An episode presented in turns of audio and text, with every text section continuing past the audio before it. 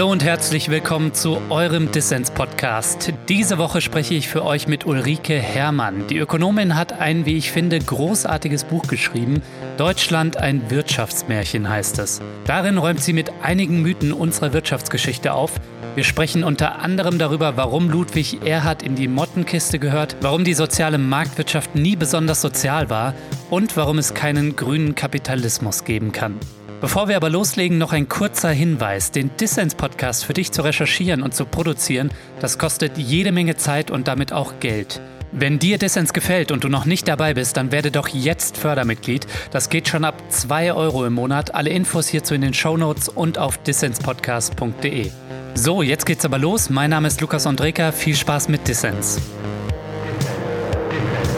Dissens, der Podcast für linke Gesellschaftskritik.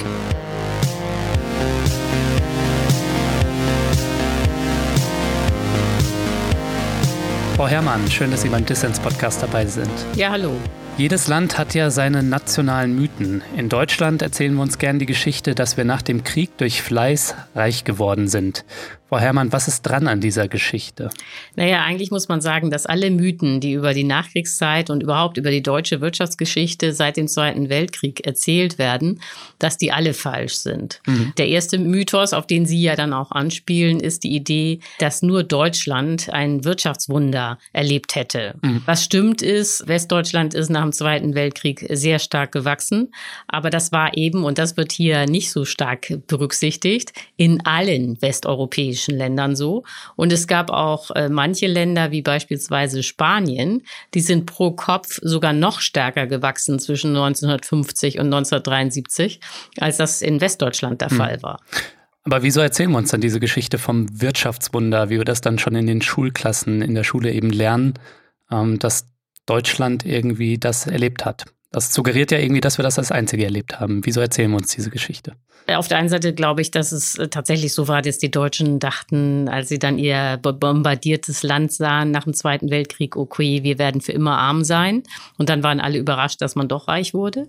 Aber neben dieser haptischen Erfahrung war ganz wichtig, dass man ja keine anderen Symbole der eigenen nationalen Größe nach dem Zweiten Weltkrieg noch hatte. Mhm. Also Hitler hat ja durch den Weltkrieg und vor allen Dingen natürlich auch durch den Holocaust äh, wirksam dafür gesorgt, dass ähm, alle nationalen Symbole zu Recht und für immer mhm. diskreditiert waren. Also während andere Länder wie beispielsweise Großbritannien bis heute ihr Militär feiern und die Siege in der Vergangenheit und ihre Fahne und ihre Nationalhymne, waren ja alle diese Symbole in Deutschland äh, diskreditiert. Mhm. Da man sich jetzt also politisch nicht mehr feiern konnte, brauchte man ein ökonomisches Symbol für die eigene Größe. Und das war dann eben die D-Mark. Man hatte das Gefühl, man hat eine besonders starke Währung und eben das Wirtschaftswunder, das angeblich durch diese D-Mark entstanden ist. Mhm.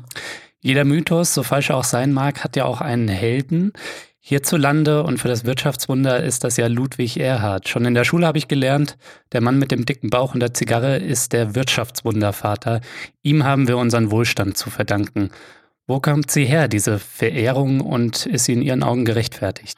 Also erstmal muss man sagen, dass äh, diese Verehrung völlig deplatziert ist, mhm. sondern wenn man das sich jetzt anguckt, dann stellt man fest, dass Erhard erstens ein NS-Profiteur war, dann ein Lügner und obendrein auch noch ein naiver Ökonom. Mhm. Also Erhard hat zu Zeiten des Zweiten Weltkriegs für Gauleiter gearbeitet und aber auch für Himmlerbehörden und zwar immer in den annektierten Teilen, also sowohl in Lothringen wie dann eben auch im annektierten Polen. Und viele Deutsche wissen bis heute nicht, was sich in Polen abgespielt hat. Das war das Grauen. Kein Land hat so viel Bevölkerung verloren, relativ zur Einwohnerzahl, wie Polen. Mhm. Besonders dramatisch war es eben auch in diesen annektierten Teilen. Das hieß dann beispielsweise Wartegau. Da war nämlich die Idee, dass man diese Gebiete germanisieren will. Da sollten nur noch Deutsche leben und die Polen sollten alle verschwinden. Nun war aber das Problem, vorher gab es da gar keine Deutschen. Das heißt, man kann sich vorstellen, was das für eine Brutalität war. Nicht? Man hat die Leute nach Osten deportiert und die Juden in äh, Konzentrationslagern gesammelt. Mhm. Und mittendrin Erhard. Und Erhards Studien sollten dann erklären, wie man also Polen ökonomisch entwickeln kann, äh, wenn es da keine Arbeitskräfte mehr gibt. Denn die äh, sollten ja alle laut Himmler vertrieben werden. Mhm. Das heißt, und das ist eben der Punkt, die äh, Studien, die Erhard da geschrieben hat oder schreiben wollte, machten inhaltlich nur Sinn, wenn man die Kriegsverbrechen kannte. Das heißt, Erhard konnte sich eben nicht irgendwie darauf zurückziehen, äh, dass er leider auch nicht wusste, was Himmler oder Hitler vorhatten. Und niemand wusste besser als Erhard, wie gefährlich die eigene Biografie war, weswegen er sich dann nach dem Zweiten Weltkrieg mit wirklich äh, krimineller Akribie, anders kann man das gar nicht nennen, sich eine Widerstandslegende zusammengelogen hat. Mhm. Und dass dann Erhard aber trotzdem äh, so bekannt wurde, obwohl er eigentlich nichts gemacht hat, äh, auch die Währungsreform beispielsweise stammte überhaupt nicht von Erhard, sondern wurde von den Amerikanern durchgezogen und auch das Konzept stammte von Amerikanern.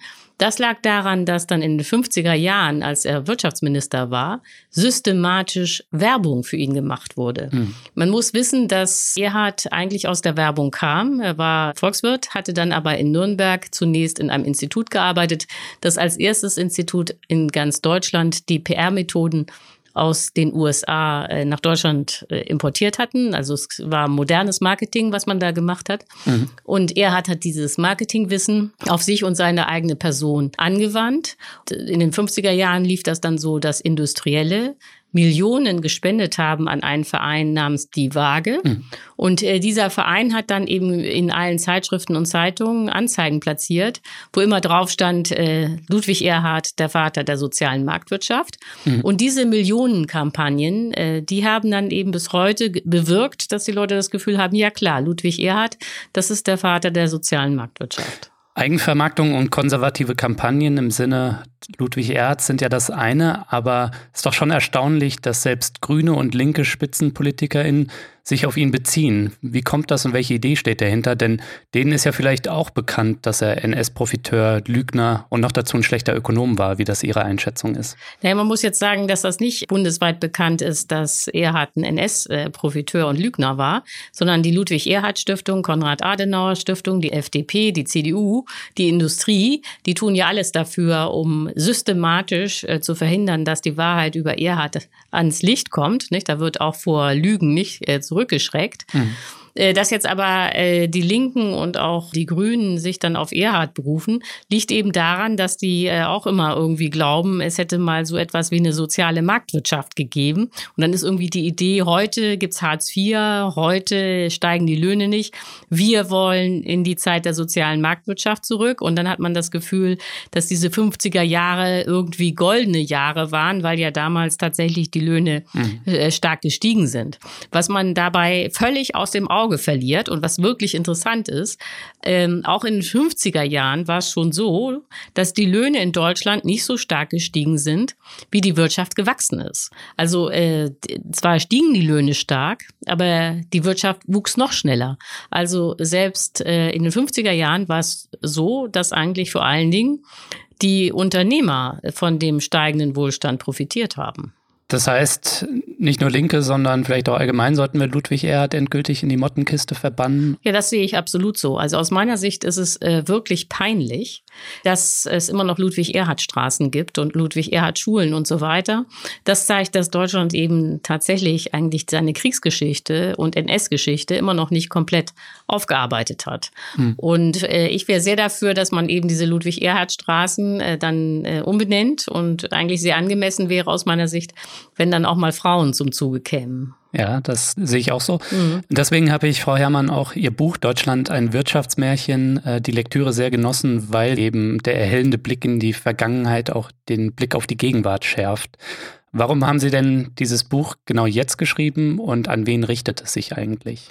Na, also äh, das Buch richtet sich an jeden, äh, der sich für Geschichte oder für Wirtschaft interessiert. Also, also man muss kein Ökonomie-Geek sein, wie Sie das sind, um das zu verstehen, ja? Nein, okay. überhaupt nicht. Also man, nein, das Ziel ist wirklich, äh, dass jeder es verstehen kann. Ich lasse meine Bücher auch immer lesen von Leuten, die keine Ökonomen sind. Ich lasse sie auch immer lesen von meinen Nichten. Ach echt? Die sind jetzt so 22 20, ja, weil ich wissen will, ob man das äh, wirklich versteht, wenn man mhm. jung ist und wenn man gar keine Ahnung von Wirtschaft hat. Meine beiden Nichten äh, studieren naturwissenschaftliche Fächer, die wissen ungelogen nichts von Wirtschaft. ja, und die sagen dann immer, ja, sie hätten alles verstanden. Also ob ich das jetzt stimmt, weiß ich nicht. Vielleicht wollen die das, äh, aber sozusagen in der, im Trend, glaube ich, äh, ist das richtig, dass man das verstehen kann, ohne dass man jetzt da irgendeine Art von Vorwissen mitbringt.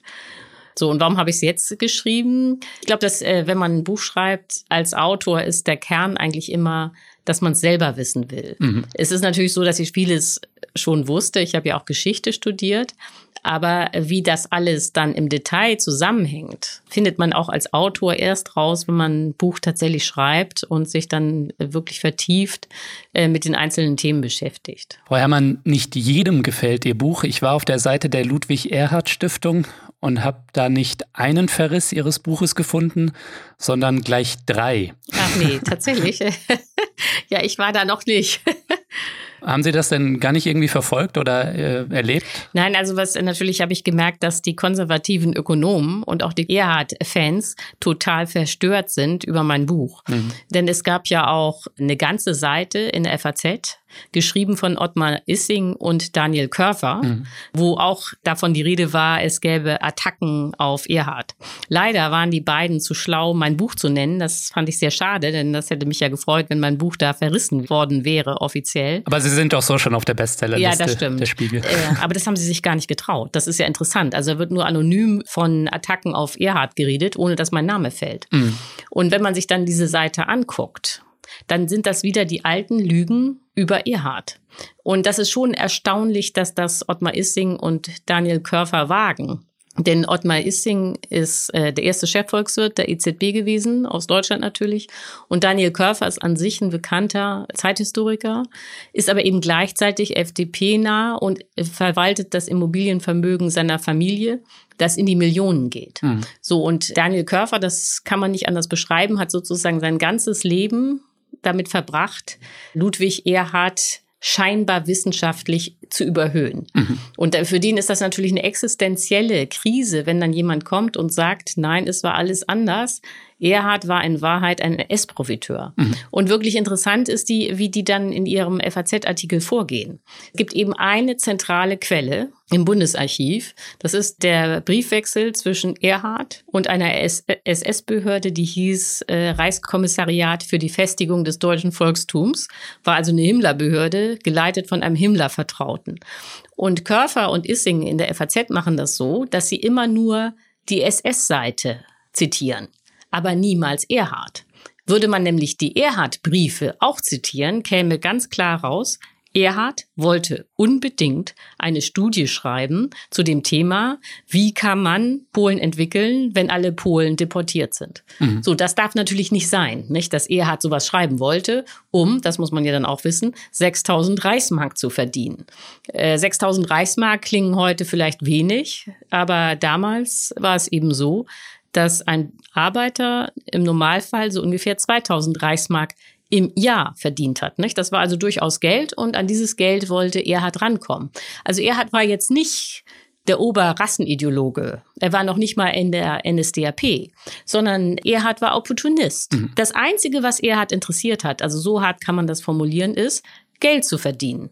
Und womit er das Geld verdient hat, war ihm völlig egal. Also im Zweifel nimmt er teil an äh, mhm. Volksverbrechen. Aber Sie, Sie schreiben ja davon, dass er vom Expansions- und auch vom Vernichtungskrieg der Nationalsozialisten im Osten äh, schon was gewusst haben muss auch. Ne? Er hat ja nicht irgendwo in der Nische ganz fern in Deutschland gearbeitet, sondern immer für Gauleiter und ganz oben für die SS-Behörden. Mhm. Und diese Studien konnte man nur sinnvoll schreiben, wenn man die Kriegsverbrechen kannte. Das Interessante ist auch, dass bis heute diese Tatsachen nicht nur tatkräftig verschwiegen werden, sondern zum Teil auch umgedichtet werden. Genau. Zum Beispiel schreiben sie davon, dass in der Ludwig-Erhard-Stiftung Erhalt als ein Freund von Juden dargestellt wird. Mhm. Zitat, wo er helfen könne, half er.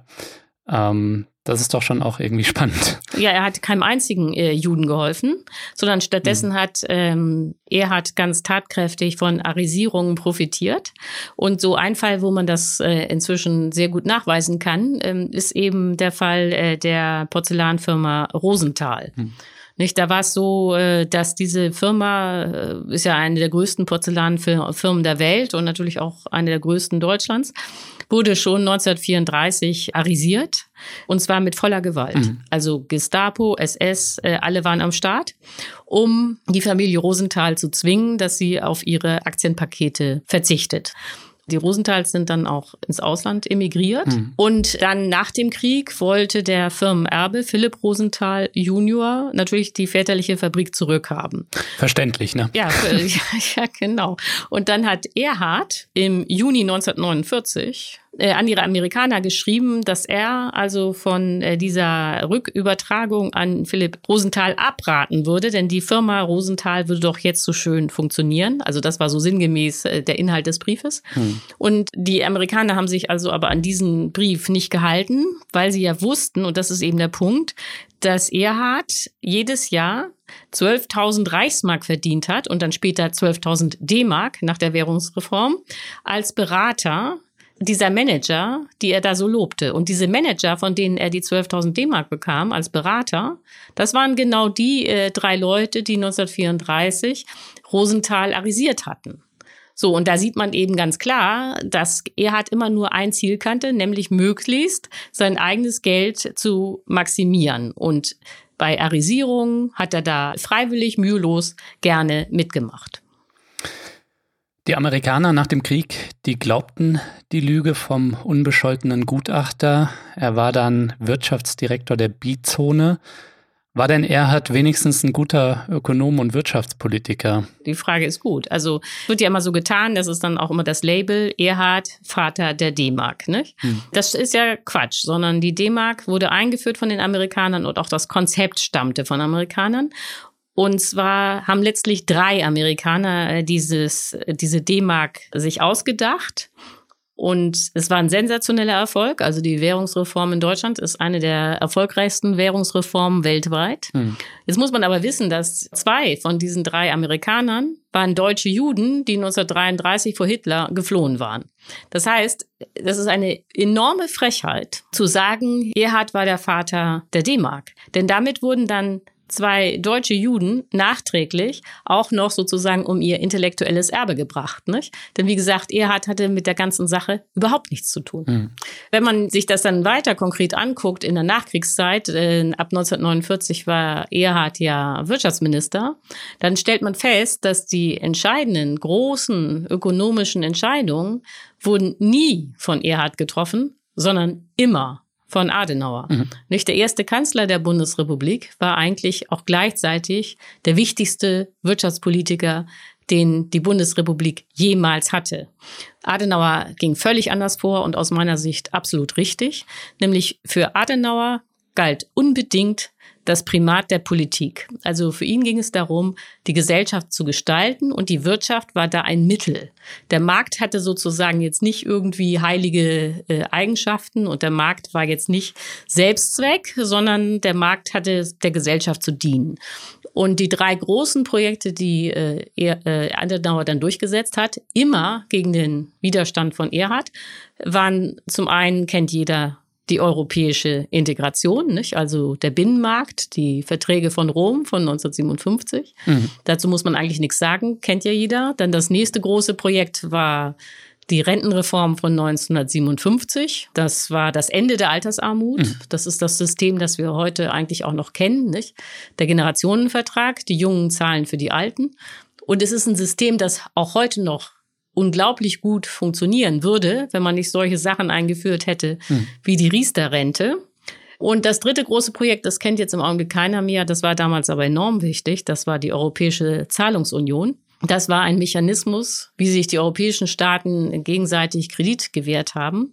Und da war eben das Ziel, dass man dann gemeinsam die Exporte Europas äh, möglich macht und finanziert. Mhm. Und eigentlich hätte Deutschland niemals dieses Wirtschaftswunder erlebt, wenn es die Europäische Zahlungsunion nicht gegeben hätte. Und hat er hat nicht gegen alles opponiert, ne? Ja, genau. Mhm. Und äh, das war dann so, er hat, war immer dagegen, gegen alles. Und äh, das hat Adenauer aber einfach ignoriert.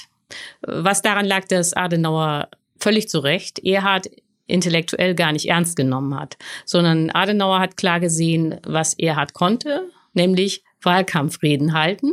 Das war Gerhards großes Talent, sonst hatte er keins. Also er war sozusagen ein talentierter Selbstdarsteller. Und an einem Wahlkampfredner war äh, Adenauer natürlich interessiert. Irgendwo mussten ja die Stimmen herkommen. Aber inhaltlich hat er überhaupt nie das gemacht, was Erhard vorgeschlagen hat. Ja, ich war nach der Lektüre Ihres Buches doch schon ziemlich baff. Ne? Also wir hatten es vorhin schon erwähnt, warum sind noch Straßen nach diesem Mann benannt und ähm, warum lernen die Kids nicht in der Schule? Ein differenzierteres Bild über Ludwig Erhard und ich nehme mich da nicht aus und wahrscheinlich viele Hörerinnen und Hörer ähm, haben das auch so erlebt, dass man ihn einfach nur als vielleicht schlechten Kanzler, aber eben als guten Wirtschaftspolitiker und als Vater des Wohlstands in der Schule kennengelernt hat. Wie war das eigentlich bei Ihnen, Frau Herrmann? War das in der Schule ähnlich und äh, wann haben Sie dann quasi Ihr Bild revidiert oder angefangen zu revidieren von Ludwig Erhard? Ja, natürlich. Ich habe auch immer nur gehört, soziale Marktwirtschaft, Ludwig Erhard und so weiter. Mhm. Und der Moment, wo ich dachte, hä? das kann ja alles gar nicht sein, war, als ich tatsächlich so sein Hauptwerk gelesen habe, und man muss sagen, sein angebliches Hauptwerk, nämlich Wohlstand für alle. Das wird ja behandelt, als sei das irgendwie so wichtig wie Goethes Faust. Es wird immer so getan, als wäre es das absolute Meisterwerk. Äh, und dann habe ich das tatsächlich mal äh, gelesen und musste zwei Dinge feststellen. Das erste war, da war ich auch schon ziemlich erschüttert, Wohlstand für alle stammt überhaupt nicht von Ludwig Erhard, sondern wurde geschrieben von einem Ghostwriter, namens Wolfram Langer. Das war ein Journalist des Handelsblatts in Bonn. Und der hatte dann, und das war genauso erschütternd, das war dann irgendwie Phänomen 2, äh, der hatte dann einfach nur Wahlkampfreden von Erhard zusammengeklebt. Mhm. Das, das, Buch ist also unglaublich langweilig, unglaublich redundant, unglaublich dürftig. Äh, das ist das schlechteste Buch, das ich jemals gelesen habe. Und eigentlich stand immer nur drin, Marktwirtschaft ist sozial, weil es den Markt gibt also Wettbewerb herrscht. Die Idee war immer, der Markt ist so sozial, dass man Sozialpolitik gar nicht mehr braucht. Mhm. So, und ich meine, das ist ein sehr schlichter Gedanke, er ist falsch, aber vor allen Dingen wurde dieser schlichte Gedanke auf 400 Seiten ausgewalzt. Hm. Es war einfach furchtbar und da dachte ich, ist ja seltsam. Nicht? Dieses schlechte Buch stammt noch nicht mal von Ludwig Erhard, aber immer wird so getan, als sei es das Meisterwerk von einem Meisterdenker. Und da bin ich natürlich wirklich misstrauisch geworden und habe mich dann sozusagen mal ernsthaft mit der Biografie und den angeblichen Leistungen von Ludwig Erhard beschäftigt.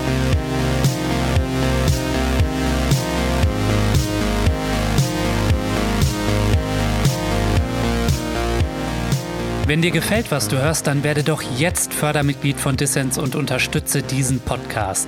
Helfen kannst du schon mit 2 Euro im Monat, das ist weniger als eine Tasse Kaffee. Alle Infos hierzu gibt es auf der Internetseite dissenspodcast.de, der Link auch in den Show Notes. Als Fördermitglied sorgst du nicht nur dafür, dass dieser Podcast dauerhaft gute Ideen für alle senden kann, nein, du nimmst auch unter anderem automatisch an Verlosungen teil. Zu dieser Folge gibt es das Buch Deutschland ein Wirtschaftsmärchen von Ulrike Herrmann zu gewinnen.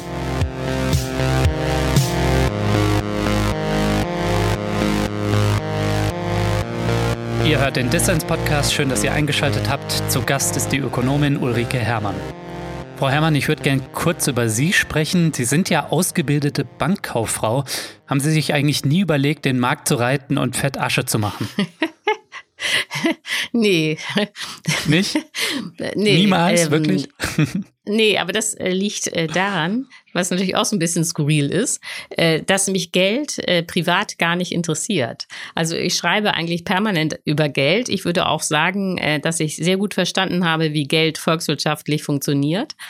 Aber jetzt als Privatperson äh, ist mir das eigentlich weitgehend egal. Also anders gesagt, ich hätte es stinklangweilig gefunden, Investmentbanker zu werden. Hm. Aber das ist selten. Also das muss man jetzt auch mal sagen. Also es gibt ja viele Bankkaufleute in Deutschland.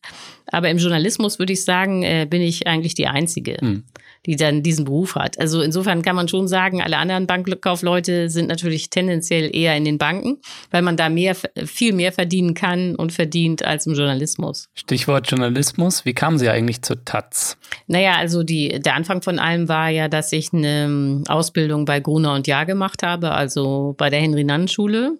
Hm.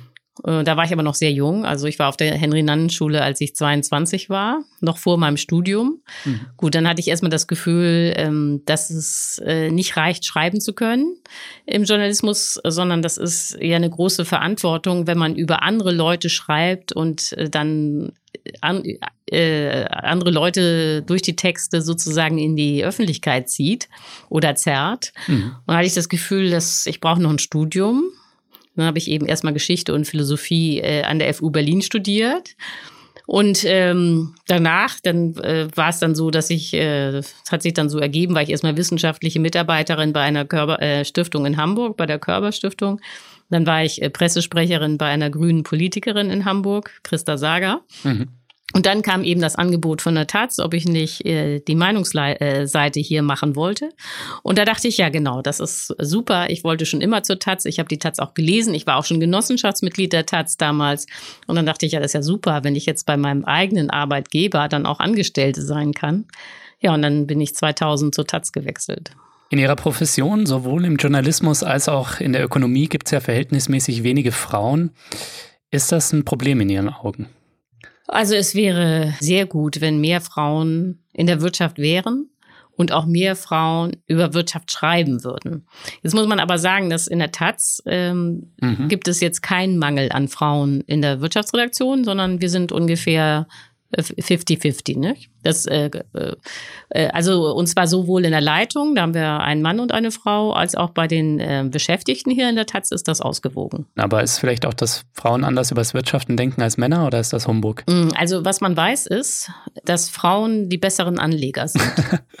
okay. Ja, nee, weil das, das äh, zeigen alle Studien, äh, weil Frauen sind vorsichtiger, äh, sie sind strategischer und sie schichten nicht ständig ihr Portfolio um. Okay. Also es ist ja völliger Quatsch, wenn man ein Aktiendepot hat, da irgendwie jeden Tag ähm, Bewegung zu erzeugen. Das kostet ja nur was, ohne was zu bringen. Ja. Nicht? Also Frauen äh, sind an sich sehr gute Anlegerinnen. Das Problem ist nur, dass äh, wenig Frauen Geld haben, weil die Vermögensstruktur natürlich immer noch in der Gesellschaft so ist, äh, dass die Männer das Vermögen haben, nicht die Frauen. Mhm. Das kann man auch in der Politik sehen. Das ist eigentlich ein generelles Phänomen wenn Frauen die Macht haben, das sieht man ja jetzt auch bei Angela Merkel oder auch bei den Ministerinnen, die es gibt, dann sind Frauen meistens sehr gut. Also das ist das Gleiche, wenn Frauen Vermögen haben, sind sie auch besser als die Männer. Mhm. Das Problem der Frauen ist immer dahin zu kommen. Und ein bisschen ist es eben, oder genauso ist es auch dann, wenn es ums Vermögen geht. Nicht? Man muss, wenn man, um überhaupt an Vermögen ranzukommen, muss man praktisch nach den männlichen Spielregeln spielen. Mhm.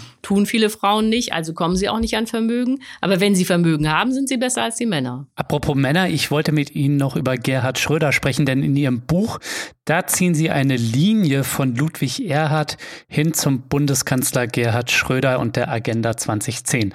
Vielleicht können Sie das mal erläutern, was da die Kontinuitäten sind und warum da ein Blick in die Vergangenheit erhellend ist für den Blick auf die Gegenwart auch. Ja, also äh, was äh, die Kontinuitäten sind zwischen Gerhard Schröder und Ludwig Erhard, obwohl man das ja zunächst nicht glauben würde, weil Gerhard Schröder ja eigentlich ein SPD-Kanzler war, ist, dass auch Schröder bedingungslos letztlich an den Markt geglaubt hat. Hm. Und dann äh, kommen da eben solche Fehleinschätzungen zustande, wie wenn es Arbeitslose gibt, dann muss das an den Arbeitslosen liegen. Nach dem Motto, die sind so zu teuer, Löhne runter. Mhm. Diese Idee hatte man auch schon in den 50ern, wenn man sich nämlich fragt, ja, wieso sind denn die Löhne in Deutschland eigentlich nicht so stark gestiegen? Wie das Wirtschaftswachstum, dann war es eben auch schon in den 50ern so, dass man die Idee hatte, völlig falsch, dass bestimmt ganz viele Arbeitsplätze entstehen, wenn die Löhne nicht so hoch sind. Mhm. Und in den 50er Jahren gab es ja sehr viele Flüchtlinge aus dem Osten, erst aus den verloren gegangenen äh, Gebieten, dann aus der DDR. Und man dachte eben ja, diese Flüchtlinge finden schneller einen Job, wenn die Löhne niedrig sind. Und das führte dann zu dem völlig erstaunlichen Phänomen, dass Deutschland schon ab 1952 Exportüberschüsse hatte. Mhm. Normalerweise denken die Leute ja, wenn sie irgendwie hören Exportüberschuss. Da können wir stolz drauf sein. Starke Wirtschaftsnation. Ne? Ja, ja, genau. Starke Wirtschaft, man kann stolz drauf sein. Das ist ein Zeichen von Reichtum. Mhm. Äh, in Wahrheit ist es aber genau andersrum. Exportüberschüsse sind ein Zeichen von Armut. Mhm. Und das kann man besonders gut am Anfang sehen, also 52. Man muss sich klar machen, dass die Deutschen 1952 im Durchschnitt Durchschnitt noch so arm waren, dass eine normale Familie sich Kaffee nur zweimal im Jahr leisten konnte, nämlich einmal mhm. Ostern mhm. und einmal Weihnachten, haben die dann 50 Gramm Kaffee angeschafft. Ansonsten haben die alle Muckefuck getrunken, also irgendwie ja. so äh, Ersatzkaffee aus Zichorien und ähnliches. Man konnte sich auch nicht einfach einen Wintermantel kaufen. Das war immer eine Mega-Anschaffung, musste man oft Kredite aufnehmen, damit man sich dann hinterher einen Wintermantel kaufen konnte. Das heißt, die Deutschen waren wirklich arm. Aber dieses arme Land hatte schon wieder Exportüberschüsse. Und um dieses Rätsel aufzulösen, war es eben so, die Wirtschaft wuchs schon, aber die Löhne zogen nicht mit, weil man ja dachte, man muss äh, niedrige Löhne haben, damit die äh, Flüchtlinge einen Job finden. Mhm. Und weil die Löhne so niedrig waren, gab es eben auch wenig Kaufkraft. Das heißt, man hat nicht importiert. Nicht? Man hat exportiert, aber nicht importiert. Und diese Differenz war dann der Exportüberschuss. Und genauso ist es heute auch noch. Nicht? Äh, wir sind eine starke Exportnation, aber die Löhne sind relativ zum technischen Fortschritt immer noch so niedrig, dass wir weit weniger importieren, als wir exportieren. Und mhm. dadurch entstehen dann wieder diese Überschüsse. Das heißt, Überschüsse zeigen immer, dass die Löhne nicht hoch genug sind.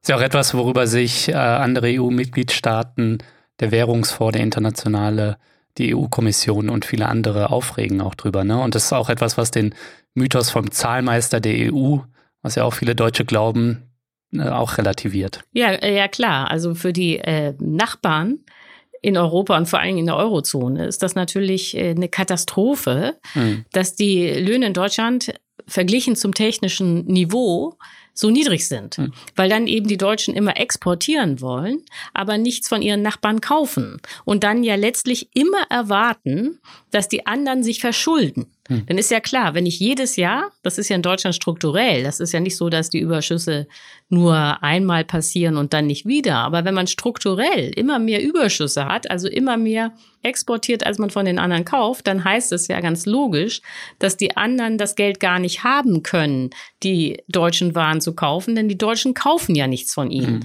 Das heißt, am Ende ist es so völliger Wahnsinn, dass die Deutschen ins Ausland nicht nur die Waren schicken, sondern gleichzeitig die Kredite, damit die anderen überhaupt die deutschen Waren kaufen können. Und irgendwann sind dann die äh, Nachbarländer überschuldet, können diese Kredite aus Deutschland gar nicht äh, abbezahlen.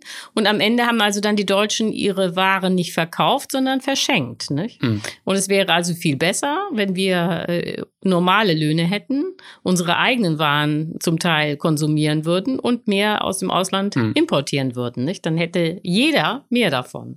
Ja, und wegen den Schuldenrichtlinien, die zum Beispiel ja im Maastricht-Vertrag festgehalten sind, äh, wird dann auch noch die Agenda 2010 auf Umwegen exportiert. Sieht man ja zum Beispiel an Frankreich, ne, wo ein Emmanuel Macron versucht, äh, den Sozialstaat runterzuschrumpfen. Ich glaube, das hat auch den Grund, dass eben in Deutschland ähm, die, die Löhne so niedrig sind, oder? Ja, natürlich, weil also das Problem ist, und zwar gerade für Frankreich, weil es ja zum Teil ähnliche Produkte herstellt wie die Deutschen, ja. dass Frankreich jetzt gar nicht mehr konkurrenzfähig ist auf den Weltmärkten. Nicht? Also man muss sich klar machen, seitdem es den Euro gibt, also seit 1999, haben die Deutschen äh, weitgehend ihre Reallöhne stabil gehalten. Also wenn man mal die Inflation abzieht, dann hat sich an der Kaufkraft der Deutschen wenig getan. Äh, die Franzosen hingegen haben ihre Reallöhne steigen lassen, was richtig ist, weil gleichzeitig hat ja auch der technische Fortschritt zugenommen. Und wenn man immer mehr Waren herstellen kann, dann muss, müssen auch die Löhne steigen, weil es sonst niemanden gibt, der diese zusätzlichen Waren kaufen kann. Hm. Die Franzosen haben also alles richtig gemacht. Hm. Jetzt haben sie aber das Problem, dadurch, dass sie eben immer langsam, aber kontinuierlich zugelassen haben, dass die Reallöhne in Frankreich steigen, dass jetzt der Abstand zu Deutschland ungefähr 20 Prozent beträgt. Und das bedeutet, dass die Franzosen auf den Weltmärkten nicht mehr gegen die Deutschen konkurrieren können, weil die Deutschen ihre Löhne gedrückt haben. Mhm. So, jetzt ist eigentlich der einzige Weg für Frankreich, dass man versucht, seine Löhne auch zu drücken. Und man sieht ja schon, der Gelbwesten-Protest, dass diese Variante in Frankreich auch schon an ihre Grenzen stößt. Ja. Das heißt, wenn die Deutschen irgendwie die Spannung in der Eurozone vermindern wollen, dann bleibt als einziger Weg, dass die Löhne in Deutschland steigen. Mhm. Und das wäre ja an sich auch wunderbar, nicht? Jeder Deutsche hätte doch was davon, wenn die Löhne hier steigen.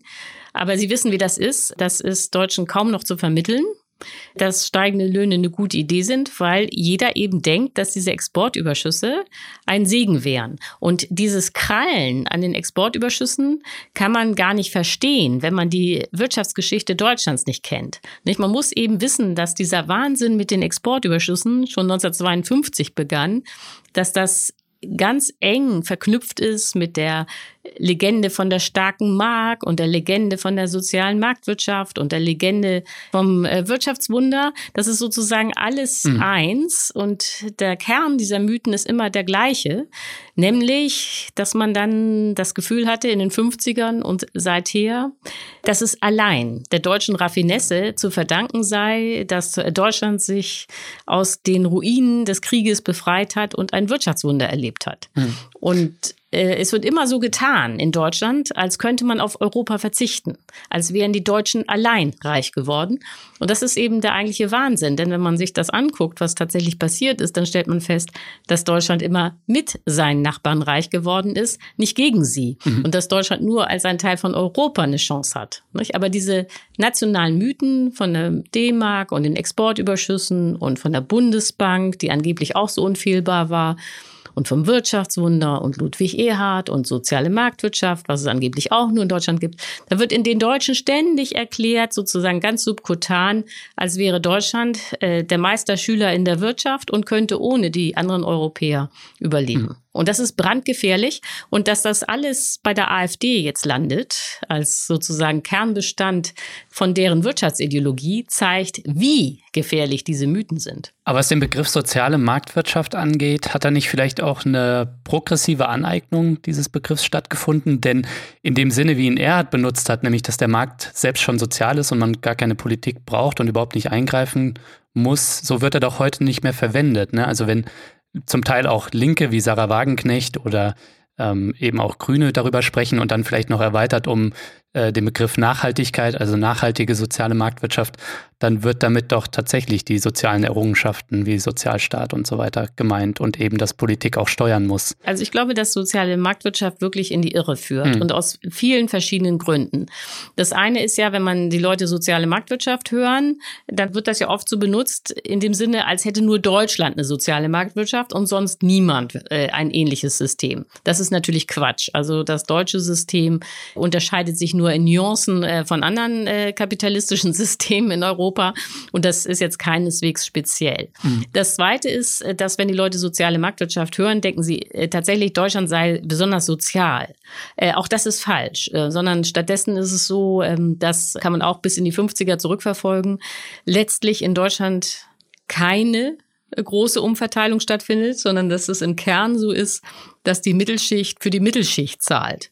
Das war übrigens auch bei dieser Rentenreform von 1957 so. Die war wahnsinnig wichtig, um die Altersarmut äh, zu äh, beenden. Es war aber jetzt nicht so, dass die Reichen plötzlich für die armen Muttis gezahlt hätten, mhm. sondern wenn man sich das näher anguckt, dann sieht man eben, dass die Arbeitnehmer aus der Mittelschicht für die Rentner aus der Mittelschicht gezahlt haben, aber dass es eben keine Umverteilung von oben und unten gibt. Mhm. So, und das letzte, vielleicht größte Missverständnis ist, und deswegen wurde dieser Begriff von der sozialen Marktwirtschaft ja auch erfunden, ganz viele Leute glauben, dass nach dem Zweiten Weltkrieg es irgendwie eine Wirtschaftsreform gegeben hätte und ein völlig anderes System entstanden wäre als zu Zeiten Hitlers. Mhm. Und das ist nachweislich Quatsch. Faktisch hat sich eigentlich gar nichts geändert, sondern es war so, dass nach dem Krieg Krieg die gleichen Großkonzerne geherrscht haben in Deutschland, die auch schon vor dem Krieg und in dem Krieg das Sagen hatte. Und noch lustiger, in diesen Großkonzernen waren auch wieder die gleichen Männer an der Macht,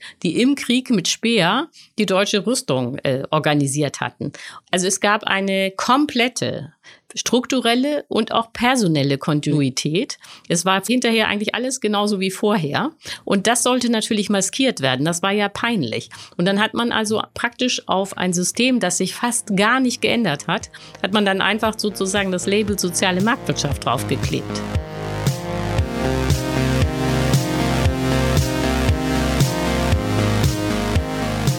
Wusstest du eigentlich, Dissens hat mehr als 220 Fördermitglieder, die diesem Podcast eine Perspektive geben. Aber wir brauchen deine Unterstützung, um weiterhin gute Ideen für alle senden zu können.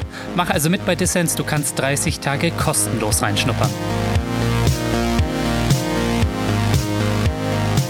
Ihr hört den Dissens-Podcast. Zu Gast ist die Ökonomin Ulrike Herrmann.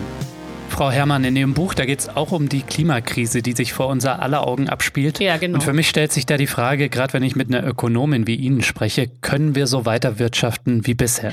Man wird in Zukunft nicht weitermachen können wie in der Vergangenheit. Äh, also Bisher war es ja immer so, und das ist auch die Wirtschaftsgeschichte der Bundesrepublik, man hat versucht, äh, die Gesellschaft und die Wirtschaft zu stabilisieren durch Wachstum. Hm, ja. Man kann aber nicht, ich meine, das ist eine total banale Erkenntnis, äh, man kann aber nicht, und das ist der aktuelle Stand in Deutschland, drei Planeten verbrauchen, wenn man nur eine Erde hat. So. Äh, also muss man irgendwie dieses Wachstum beenden. Eigentlich noch härter, müssten wir unsere Wirtschaft schrumpfen. Mhm. Wie gesagt, Deutschland ist schon bei drei Planeten. Und wenn wir weiter wachsen, dann verbrauchen wir dann irgendwann demnächst sechs Planeten. Und wenn man Green New Deal macht oder äh, in Windkraft investiert, dann verbrauchen wir vielleicht nur 4,5 Planeten. Das ist besser als sechs. Das ist ja eindeutig so, aber auch 4,5 Planeten sind irgendwie deutlich mehr als eine Erde. Nicht? Mhm. Und da muss man aber sagen, wie man jetzt eine kapitalistische Wirtschaft schrumpft. Äh, dafür gibt es dummerweise überhaupt kein einziges Konzept. Das ist äh, so äh, No-Go-Area. Ne? Hm. Das, damit hat sich theoretisch niemand beschäftigt und empirisch hat es auch noch nie jemand gesehen. Plädoyer vielleicht dafür, da zu forschen. Ja, das kann man wohl sagen. Also das, die Forschungslage momentan ist katastrophal. Ja. Das kann man sich nicht vorstellen. Also wir haben hier 15.000 Volkswirte in Deutschland. Davon macht die eigentliche Frage, wie kann man aus dem Kapitalismus aussteigen oder wie kann man das Wirtschaftssystem schrumpfen, damit beschäftigt sich genau gar keiner. Und auch von den Instituten, die dafür bezahlt werden, von der Bundesregierung eigentlich so eine Art von Forschung zu machen, wie vom äh, beispielsweise das Umweltbundesamt oder äh, das Forschungszentrum Jülich, da muss man sagen, da kommt nur Schrott. Hm. Also es ist äh, geradezu erschütternd, was in Deutschland als Forschung durchgeht. Da entstehen so, um es mal ganz hart zu sagen, entstehen so Wohlfühlstudien, wo irgendwie mit völlig windigen Annahmen durchgerechnet wird, wie man Wachstum haben kann und gleichzeitig die CO2-Emissionen um 95 Prozent senkt. Hm. Aber wenn man das dann sich durchliest, über 100 Seiten, dann stellt man fest, dass über das Thema Wachstum da gar nichts steht. Hm. Das wird einfach nur angenommen. Ja, da brauche ich doch keine Forschung für. Ich, das, äh, ist, also es ist wirklich bodenlos, was da passiert. Aber Frau Herrmann, können Sie das vielleicht einmal ausführen? Weil ich höre in Gesprächen ähm, mit Freundinnen, Freunden, Bekannten, Familienmitgliedern doch auch häufig, die Annahme, dass Ökologie und Wirtschaftswachstum miteinander vereinbar sind. Da fallen dann so Sätze wie, ja, wir müssen doch einfach komplett auf erneuerbare Energien umsteigen und dann haben wir doch eine emissionsfreie Wirtschaft und dementsprechend können wir auch weiter wachsen. Also grüner Kapitalismus wäre da vielleicht ein Stichwort, grünes Wachstum oder eben, um Ludwig Erhard auch nochmal zu erwähnen, nachhaltige soziale Marktwirtschaft. Wieso ist das in Ihren Augen nicht möglich? Naja, also das Problem ist ja, wenn man keine CO2-Emissionen haben will oder auch kein Methan, kein Lachgas, kein Traub Treibhausgas, hm. äh, dann bedeutet das, dass man die gesamte Wirtschaft auf Ökostrom umstellen muss. Also nicht nur die Elektrizitätserzeugung, sondern eben auch den Verkehr, die Wohnung und die Industrie. Alles muss dann mit Ökostrom laufen. Mhm. Das ist nicht unmöglich, aber wie ja jeder sich dann vorstellen kann, braucht man dann unendliche Mengen an Ökostrom. Das kann man in Deutschland sowieso nicht herstellen. Das heißt, jedes ähm, Szenario muss sowieso davon ausgehen, dass wir große Teile dieses Ökostroms importieren, hm. und zwar in Form von Wasserstoff, der woanders erzeugt wurde durch Ökostrom. Also dann, das äh, ist dann die Idee, dass in sonnenreichen Gebieten wie Marokko oder ja, in windreichen ja. Gebieten wie Chile oder Friesland dann eben jede Menge Ökostrom entsteht, der dann genutzt wird, um Wasserstoff herzustellen und dann wird dieser Wasserstoff mit Wasserstoffschiffen äh, nach Deutschland transportiert. So. Man merkt, äh, das Ganze ist sehr aufwendig. Wasserstoff ist äh, sehr ineffizient im Vergleich zu anderen Energieformen, weil ja ständig hin und her transformiert werden muss. Kurz und gut, das ist sehr unwahrscheinlich, dass man mit Ökostrom den jetzigen Lebensstil komplett äh, versorgen kann. Mhm. Also nur ein Beispiel, nicht? Das macht, erschüttert einen ja, wenn man das sich nur vorstellt.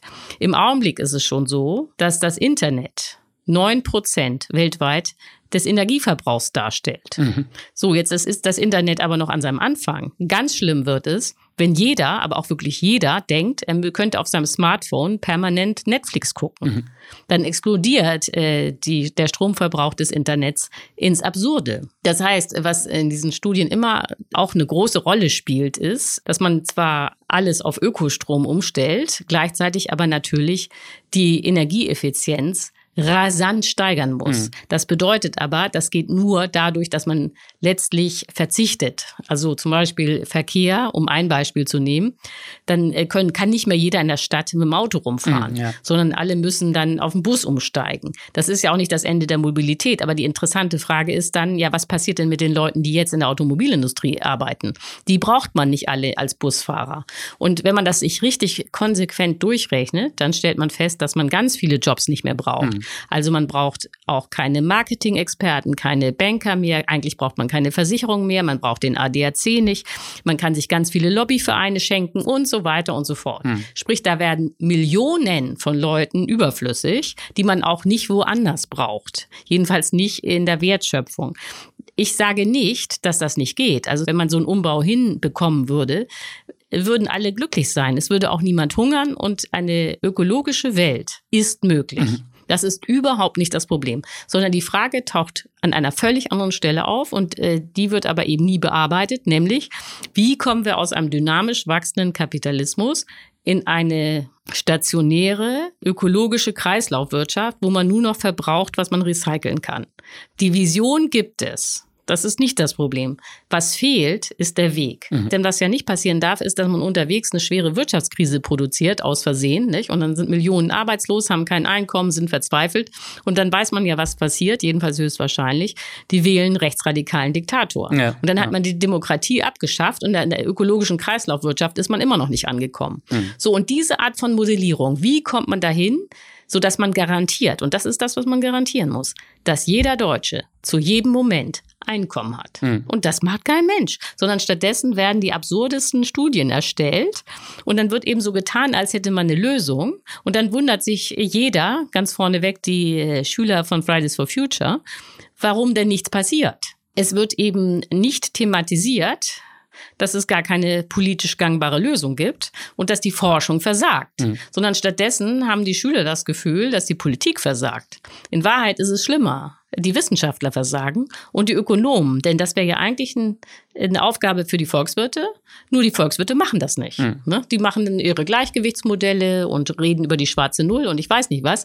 Keiner von denen erforscht im Ernst, wie man jetzt die Klimakatastrophe bewältigen könnte, ökonomisch gesehen. Vielleicht schaut Fridays for Future auch ein bisschen zu viel auf Umweltwissenschaftler und auf Klimaforscher, die zweifelsohne wichtig sind, aber wahrscheinlich müssen sie auch ein bisschen drauf schauen auf Arbeitsmarktforscher, auf äh, Soziologen, auf Ökonomen, ne? genau, weil vielleicht sind ja, Idee. ich weiß nicht, ja. Arbeitszeitverkürzung und bedingungsloses Grundeinkommen wären vielleicht Möglichkeiten, so eine Transformation ähm, ja zumindest anzustoßen. Ich weiß nicht, wie Sie das sehen. Nee, nee, das ist genau, äh, danke für die Frage. Das ist genau falsch.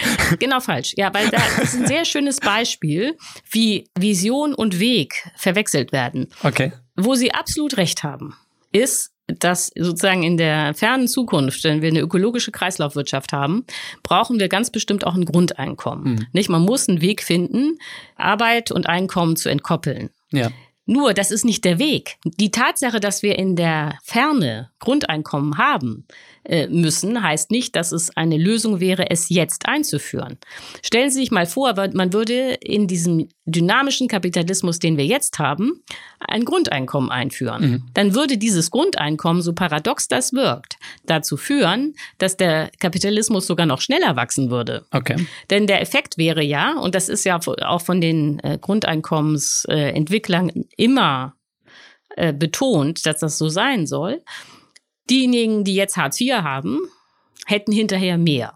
So, die würden natürlich dieses Geld ausgeben, mhm. weil ja viele Wünsche sich auch aufgestaut haben. Also die würden dann auch ins Kino gehen, auch ins Restaurant gehen, sich auch mal einen neuen Sessel kaufen, auch mal in Urlaub fahren und so weiter. Das heißt, bei den Hartz-IV-Empfängern würde das Grundeinkommen dazu führen, dass sie mehr konsumieren und das ist Wachstum. Mhm. Bei denen, die es arbeiten, wäre das ähm, soll das Grundeinkommen den Effekt haben, dass sie eine bessere Verhandlungsmacht gegenüber ihren Arbeitgebern haben. so nach dem Motto, also entweder kriege ich jetzt hier äh, mehr Geld oder ich arbeite gar nicht und nehme das Grundeinkommen. Wenn die Leute mehr Geld haben, wird auch mehr ausgegeben, also wieder Wachstum. Mhm. Die Idee, dass das Grundeinkommen jetzt irgendwie den Kapitalismus reformieren würde, ist völlig abwegig. Und da sehen Sie, wie, wie sozusagen Ziel und Weg überhaupt nicht das gleiche sind. Dann setze ich Ihnen jetzt mal die Pistole auf die Brust kurz. Okay, ja, bin ich mal gespannt. Sie müssen mir jetzt ja keinen Plan auslegen und den hat wahrscheinlich auch niemand so richtig. Aber vielleicht können Sie mir vielleicht einen kleinen Hint geben, was denn vielleicht ein erster Schritt sein könnte auf dem langen Weg der Transformation dieses dynamischen Kapitalismus, aus dem wir irgendwie in einen Postkapitalismus, wie auch immer das dann am Ende aussieht, heraus müssen und dahin müssen? Also ich glaube, es gibt keinen ersten Schritt, äh, sondern man muss das gesamte System auf einen Schlag komplett umstellen. Okay. Und äh, lange Zeit habe ich mich auch gefragt, okay, wie soll das denn jetzt aussehen? Und dann kam ich aber auf eine Analogie, also es ist oder auf ein Beispiel, das eine Analogie sein könnte. Also das heißt jetzt nicht, dass man es genauso machen sollte oder, aber dass man überhaupt mal anfängt, in die richtige Richtung nachzudenken. Mhm. Und ähm, die, die einzige Variante, wo mal äh, Kapitalismus geschrumpft wurde, äh, war in der britischen Kriegswirtschaft. Okay. Ab äh, 1940. Nicht? Also die Briten hatten den Zweiten Weltkrieg nicht wirklich kommen sehen und äh, hatten ja immer gedacht, dass sie Hitler einhegen können durch die Appeasement-Politik, die sie gemacht haben. Und dann war Hitler aber erst in der Tschechoslowakei und dann ab dem 1. September 1939 in Polen. Und da war den Briten ganz klar, okay, jetzt kommt es unwiderruflich zum Zweiten Weltkrieg.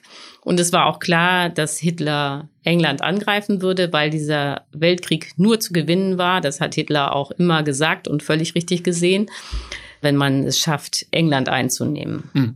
Was natürlich in der Umkehrung bedeutet, der Weltkrieg ist schon im Sommer 1940 gescheitert, als Hitler es nicht geschafft hat, England einzunehmen.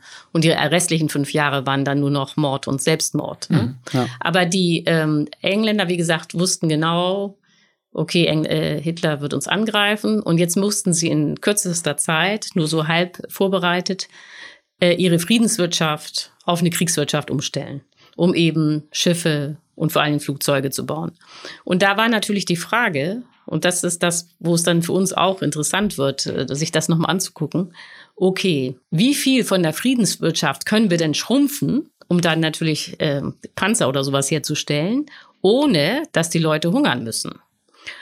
Und äh, damals sind äh, zwei Dinge dann passiert, die eben interessant sind. Das eine ist, man hat erstmal die statistischen Tools entwickelt, mhm. um das überhaupt ausrechnen zu können. Und damals sind dann die volkswirtschaftlichen Gesamtrechnungen entstanden, die man heute noch von den statistischen Bundesämtern nutzt, um überhaupt die gesamte Volkswirtschaft zu erfassen. Und das Zweite ist eben, äh, dass die äh, Briten radikal in die Wirtschaft eingegriffen haben, aber völlig anders, als es Hitler gemacht hat oder als es der Kommunismus macht. Sondern stattdessen hat man nicht verstaatlicht. Also die Firmen, die Restaurants, die Läden, das ist alles privat geblieben. Aber der Staat hat eben klare Vorgaben gemacht, was produziert werden soll. Und er hat die Verteilung der Güter übernommen, also damit eben sichergestellt ist, dass jeder Brite auch was zu essen hat. Und es gab eine Rationierung, nicht? Ähm, aber die Briten haben nie gehungert.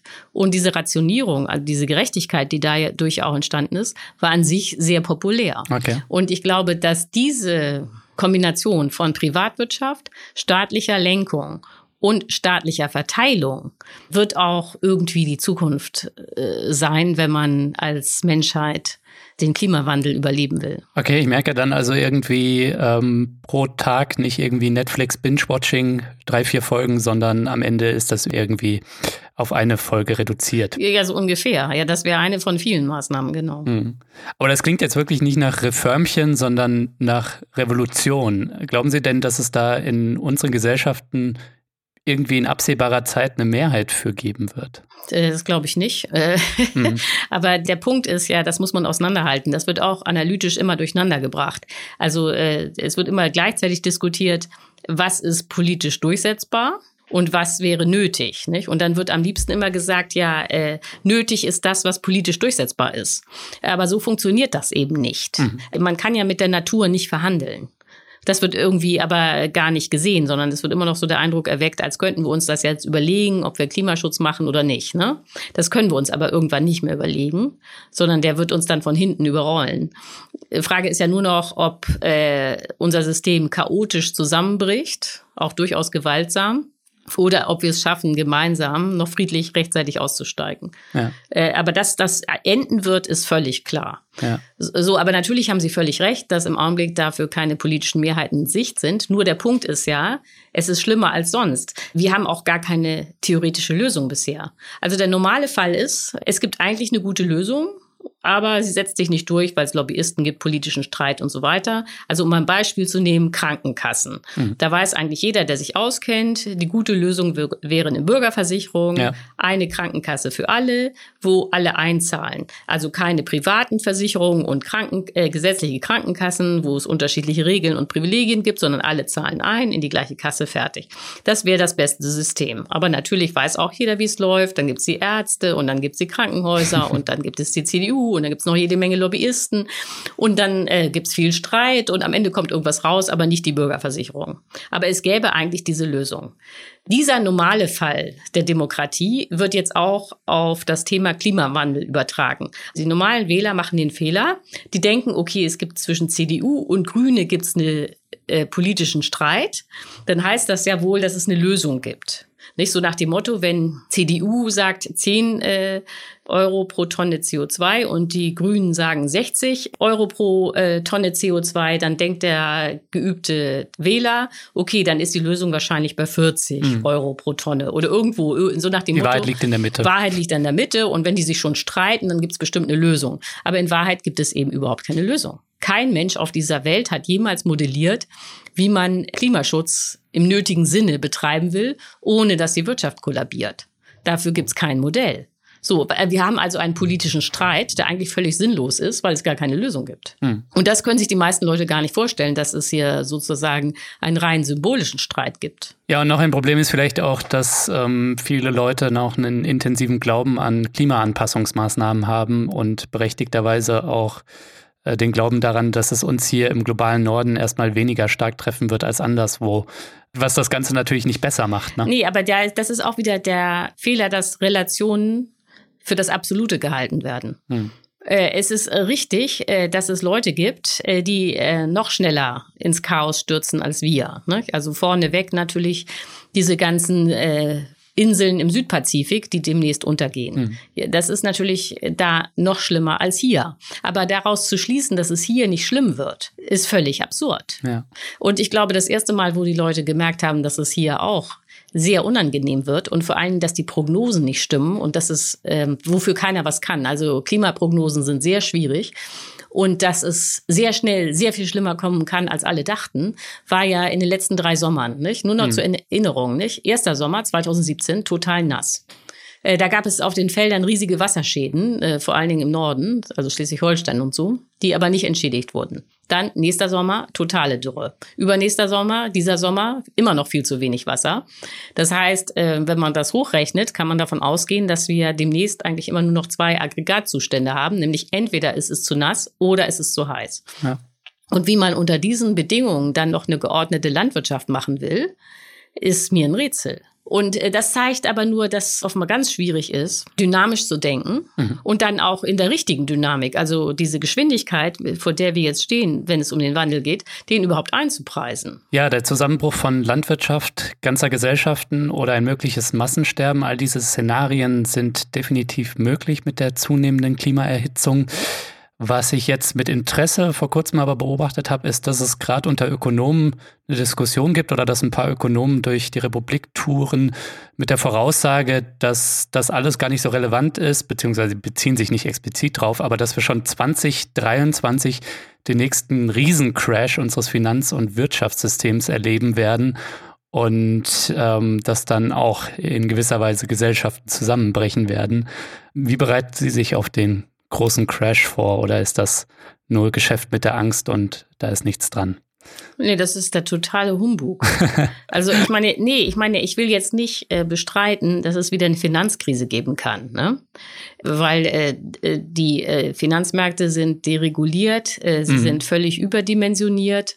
Die Wahrscheinlichkeit ist groß, äh, dass es einen Crash gibt. Also und der kann durch alles Mögliche ausgelöst werden. Der kann äh, ausgelöst werden, wenn Italien aus dem Euro aussteigt oder wenn die Türkei äh, crasht oder wenn China äh, plötzlich doch mal mal so eine Flaute hat. Äh, also ein Crash, ein Finanzcrash ist jederzeit möglich. Mhm. Nur ähm, kann man ja äh, die Welt des Geldes eigentlich dadurch steuern, äh, dass man mehr Geld in Umlauf bringt. Das ist zwar auch ein Paradox, nicht? Also viele Leute staunen dann immer Berge und Bauklötze so nach dem Motto, hä, äh, Schulden sind das Problem und dann sind noch mehr Schulden die Lösung. Hm. Das verstehen viele nicht, nicht? Aber in Wahrheit ist das eben so. Und äh, stellen wir uns jetzt mal vor, das ist ja mal der Kern eines Crashes, ähm, dass irgendjemand seine Kredite nicht zurückzahlen kann und dann äh, sind, müssen die Banken diese Kredite abschreiben, dann sind die Banken pleite und das ist dann Finanzkrise. Ne? Mhm. Was macht man, wenn man eine schlaue Zentralbank ist? Man äh, schafft einfach neues Geld aus dem Nichts. Das können ja Zentralbanken mühelos. Schreibt dieses Geld den Pleitebanken gut und fertig ist. Weg ist die Finanzkrise. So schnell hat man gar nicht gucken können. Und dann äh, gibt man als Zentralbank äh, noch dem Staat Geld im Zweifel, wenn sonst keiner mehr Geld verleihen will, dann macht die Zentralbank, äh, schiebt einfach äh, Milliarden rüber an den Staat und dann äh, vergibt er Aufträge. Am besten wäre natürlich für Klimaschutz und dann kommt die Konjunktur wieder in Gang. Mhm. Also die Finanzkrisen, die wir hatten, waren jetzt keine zwingenden Naturereignisse, sondern haben sich nur abgespielt, weil die Neoliberalen eine falsche Geldtheorie haben. Mhm. Wenn man aber die richtige Geldtheorie hat, dann kann man Finanzkrisen zwar nicht verhindern, aber äh, rucki zucki eindämmen. Mhm. So, und deswegen ist das völliger Quatsch, wenn dann Leute da äh, durch die Lande ziehen und da irgendwie erzählen, der Finanzcrash ist äh, die größte Katastrophe aller Zeiten. äh, das ist ja schon deswegen Unsinn, weil Geld ist ja eine soziale Erfindung. Und diese soziale Erfindung kann man natürlich mit anderen sozialen Erfindungen, sprich Zentralbank oder ähnliches, ähm, dann auch neutralisieren. Ja. Also und das ist eben der Grundfehler. Ähm, und da, da sieht man, dass diese Autoren auch neoliberal sind. Äh, der Grundfehler der Neoliberalen, dass die immer so tun, als sei das äh, Wirtschaftssystem so eine Art Naturphänomen und irgendwie wie ein UFO oder ich weiß nicht was äh, auf der Welt gelandet und würde jetzt nach physikalischen Gesetzen funktionieren. Das ist eben Unsinn. Nicht? Das ist menschengemacht und kann man immer menschlich steuern. Das heißt, der größte Crash aller Zeiten von den Autoren Marc Friedrich, Matthias Weig, das kann ich mir dann sparen, das muss ich nicht lesen. Ne? Aber würde ich Ihnen dringend empfehlen, das Ding nicht zu lesen.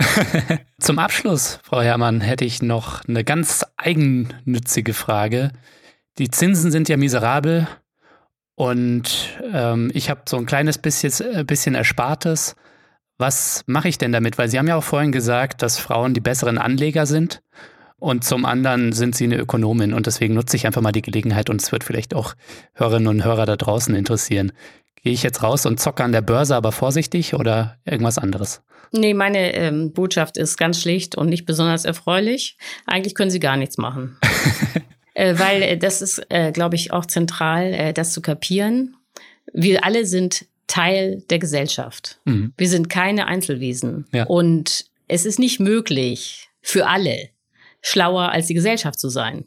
Denn wir sind ja alle Teil dieser Gesellschaft. Ne? Schöne Worte zum Schluss. Das heißt, glaube ich, dann auch ein Plädoyer, politisch aktiv zu werden. Ja, genau. Sich zum Beispiel einzusetzen bei Fridays for Future oder ähnlichen Initiativen. Vielen Dank für das Gespräch. Ja, ich danke Ihnen, Herr Andreka.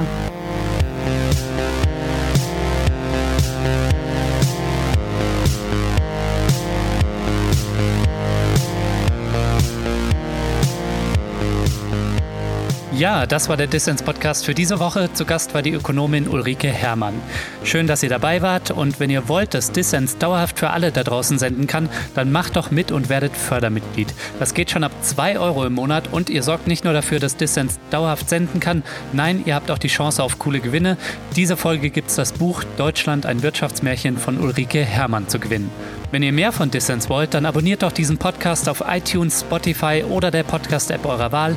Ich freue mich natürlich auch über Kommentare und Anregungen. Danke fürs Zuhören und bis nächste Woche.